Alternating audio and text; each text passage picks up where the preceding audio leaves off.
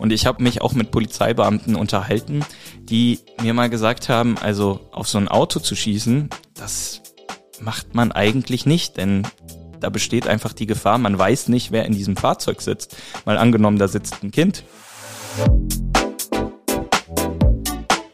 Unterm U, der Dortmund-Podcast. Mit Felix Gut.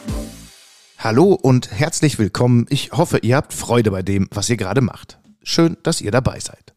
Im Gegensatz zu vielen anderen Städten in NRW können die meisten Menschen in Dortmund an diesem Dienstag nach Rosenmontag noch geradeaus denken und sprechen. Aber auch hier gibt es natürlich ein paar Karnevalistinnen und Karnevalisten, die gestern einen fröhlichen, aber auch anstrengenden Tag hatten. Was am Rosenmontag in Dortmund so los war, das hört ihr später in dieser Folge. Im Thema des Tages müssen wir aber über eine Entwicklung in einem Vorfall sprechen, der schon eine ganze Weile zurückliegt. An Weihnachten 2022 schoss ein Polizist auf ein fahrendes Auto. Jetzt soll der Fall zur Anklage kommen. Mit Lukas Wittland spreche ich gleich über die Hintergründe. Ich bin Felix Gut und ihr seid hier bei Unterm U, dem Dortmund-Podcast der Ruhrnachrichten. Wir gehen rein in das Wichtigste der vergangenen Tage in Dortmund mit unserem Nachrichtenupdate. Update. Spannung. Die Pauluskirche in der Dortmunder Nordstadt lädt wieder zum Tatort Rudel gucken. Der nächste Dortmund-Tatort läuft am 23. April im Fernsehen. An der Schützenstraße können Fans auf der Großleinwand gemeinsam zuschauen. Die Veranstaltung beginnt um 20.15 Uhr, Einlass ist ab 19.15 Uhr. Der Eintritt ist frei. Der nächste Dortmund-Tatort trägt den Titel Cash und spinnt die Geschichten der Dortmunder Mordkommission um Kommissar Faber und sein Team spannend weiter. Gefährlich. Die Polizei Dortmund hat mehrere Unfälle mit E-Scootern gemeldet. Einen besonders schweren gab es in Wickede. Dort ist ein 13-Jähriger am späten Samstagabend schwer, aber zum Glück nicht lebensgefährlich verletzt worden. Er wurde von einem Auto erfasst. Laut Polizei missachtete der Jugendliche gleich mehrere Regeln. Er fuhr über eine rote Ampel auf die Fahrbahn. Außerdem fuhr eine 15-Jährige mit, was nicht erlaubt ist. Sie konnte sich mit einem Sprung retten und blieb unverletzt. Ohnehin dürfen E-Scooter erst ab 14 Jahren benutzt werden. Einen weiteren Unfall gab es auf dem Brakler Hellweg. Dort stürzte ein 67-Jähriger und war nach Angaben der Polizei dabei stark alkoholisiert. Die Polizei weist deshalb darauf hin, E-Scooter sind Kraftfahrzeuge wie Autos. Vergehen können deshalb auch Auswirkungen auf die Fahrerlaubnis haben.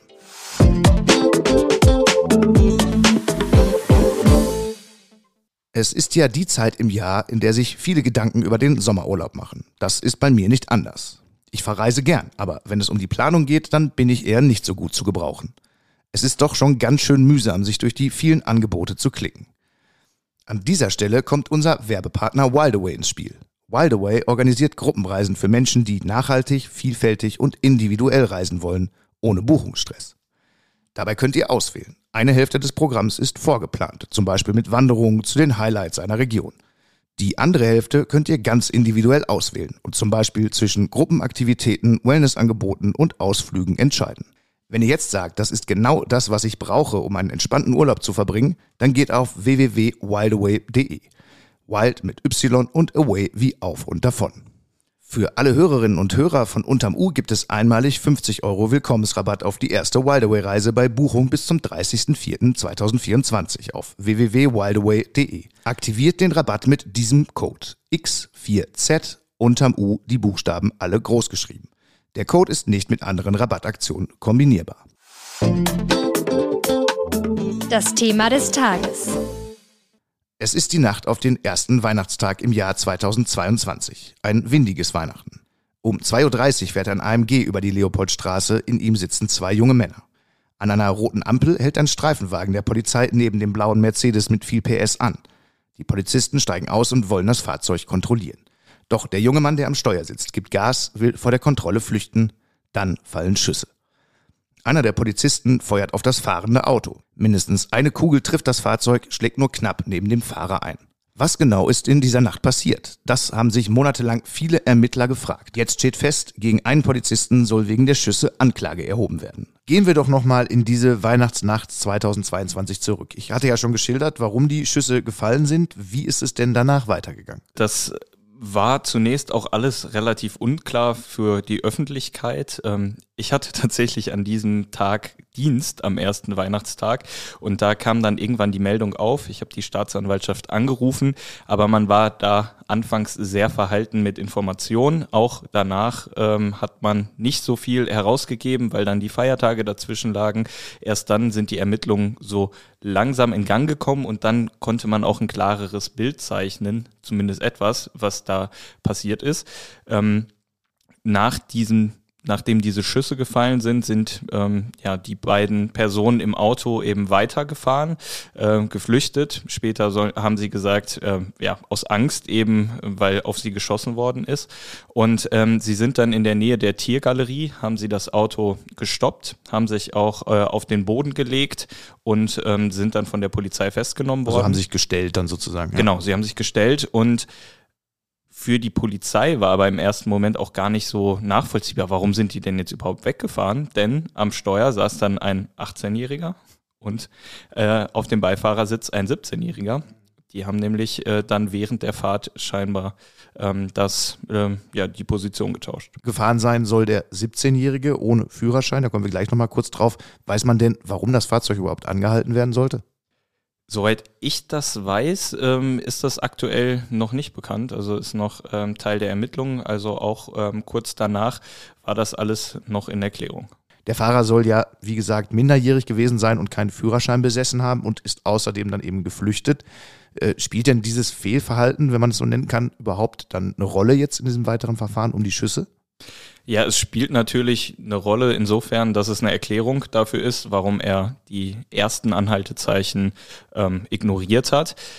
Dann ist jetzt die Frage, ob man ihm das noch zum Vorwurf machen wird, ob man das fallen lassen wird. Ähm, da hat der Anwalt ähm, des damals 17-jährigen, heute 18-jährigen Fahrers ähm, mir am Sonntag noch mitgeteilt, dass seines Wissens das Verfahren gegen den äh, Fahrer noch nicht eingestellt sei. Also da könnte strafrechtlich noch etwas auf ihn zukommen. Aber ähm, er sagte auch, ja, ähm, er gehe davon aus, dass das eingestellt werde. Wie wurde denn in dem ganzen Fall ermittelt? Du hast gesagt, es hat ein paar Tage gedauert und es war wahrscheinlich auch relativ aufwendig, die Nacht zu rekonstruieren. Wie muss ich mir das vorstellen? Ja, das war ziemlich aufwendig. Die Polizei Recklinghausen hat ja ermittelt. Das ist so üblich in ähm, Fällen, äh, in denen Polizisten auch Schüsse abgeben oder Beschuldigte sind.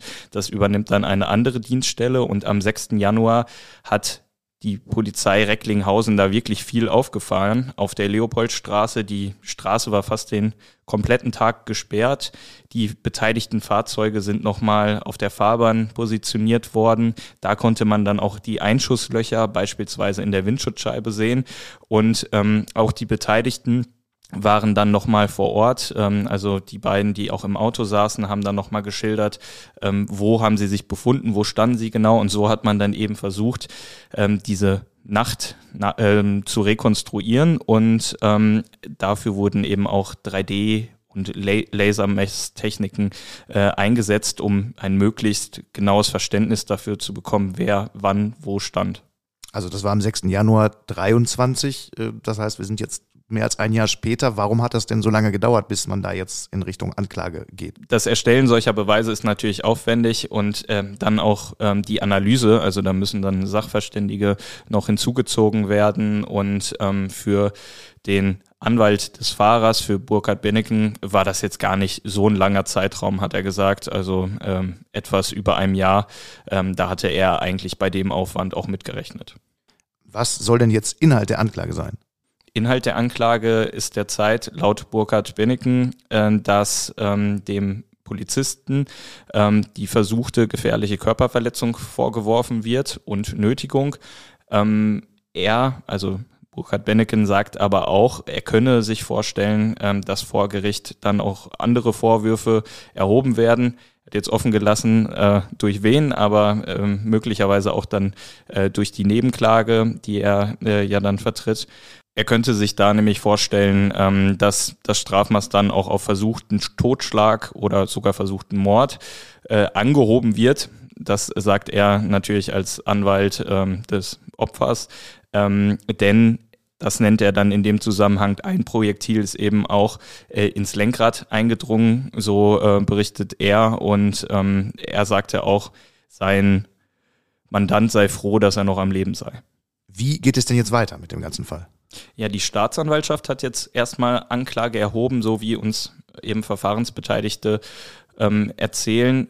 Das heißt aber noch nicht, dass es auch automatisch ein Gerichtsverfahren gibt. Das heißt, das Landgericht muss jetzt darüber entscheiden, ob es dann auch das Hauptverfahren zulässt. Das ist so die gängige Praxis. Äh, und das kann dann eben auch noch dauern, ähm, denn das haben wir auch im Fall Mohammed schon gesehen. Auch in diesem Fall gibt es bei dem angeklagten Polizisten keine Untersuchungshaft. Ähm, das sind klassischerweise aber Fälle, die dann vorgezogen werden, weil Angeklagte eben in Haft sitzen. Ähm, wenn es also viele solcher Fälle gibt, dann werden die vorgeschoben ähm, und daher kann so ein Prozessbeginn noch dauern. Also der Anwalt Burkhard Benneken ist davon ausgegangen, dass es vielleicht im Herbst 2024 dann ja ein Verfahren geben könnte. Du hast es gerade schon mal angedeutet, es gibt keinen Zusammenhang zwischen den Fällen, aber es wäre der zweite Fall, in dem es ein Gerichtsverfahren wegen Schüssen aus einer Waffe eines Polizisten in Dortmund gibt. Wie ist das einzuordnen? Ja, und zumal auch noch in der Dortmunder Nordstadt und der zeitliche Bezug ähm, ist ja auch da. Der Fall Mohammed war im selben Jahr im August und dann eben am 25. Dezember am frühen Morgen diese Schüsse. Ja, also einen direkten Bezug zwischen diesen beiden Fällen gibt es eben nicht. Das ist auch eine unterschiedliche Situation, aber ähm, in der Öffentlichkeit wurden solche Fälle dann natürlich auch in, äh, zusammengeworfen und gerade auch nochmal die Wache Nord kritisiert. Und ähm, ja, da wird sich die Polizei sicherlich dann auch mit diesem Verfahren dann noch äh, Fragen gefallen lassen müssen, wie da ihre Polizeibeamten in der Nordstadt auftreten.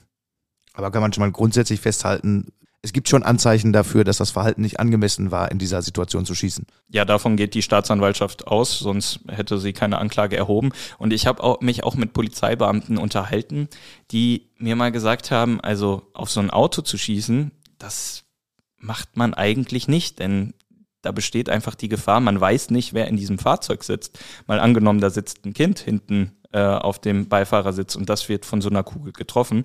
Ähm, das ist eine gefährliche Situation und ähm, ja, da wird sich zeigen, wie das durch das ähm, Gericht dann bewertet werden wird.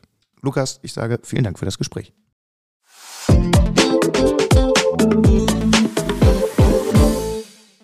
Wenn man sich erstmal ein bisschen darauf einlässt, dann kann auch in Dortmund Karnevalsstimmung aufkommen. Knapp 80.000 Menschen waren beim Rosenmontagszug in der Innenstadt unterwegs, womit diese Veranstaltung immer noch eine der größten überhaupt in Dortmund ist. Und mag auch alles etwas sehr viel kleiner sein als bei den großen Zügen in Köln oder Düsseldorf. Die Leute haben trotzdem Spaß. Meine Kolleginnen und Kollegen waren den ganzen Nachmittag über unterwegs und haben die Stimmung auf den Straßen und auf den Karnevalswagen eingefangen. Hier habe ich euch ein paar O-Töne von Montag zusammengestellt. Ich wünsche euch einen angenehmen Ausklang der Karnevalssaison, wozu die einen schade sagen, die anderen endlich. Jedenfalls nochmal Hillau und hier sind die O-Töne.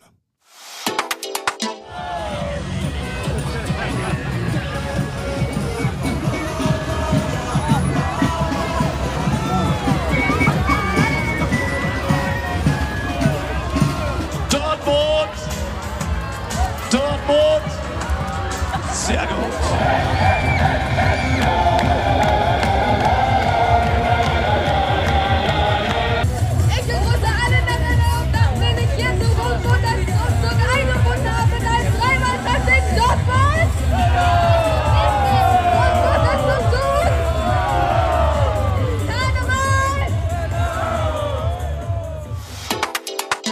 Das war's mit Unterm U für heute. Danke fürs Dabeisein. Wenn ihr noch mehr zu den Themen der Folge wissen möchtet, schaut gerne in die Show Notes. Dort findet ihr auch nochmal den Rabattcode unseres Werbepartners Wildaway. Ich freue mich, wenn ihr diesen Podcast abonniert und weiterempfehlt. Wenn ihr mögt, hören wir uns morgen wieder. Kommt gut durch alles, was ihr noch vorhabt. Alles Gute.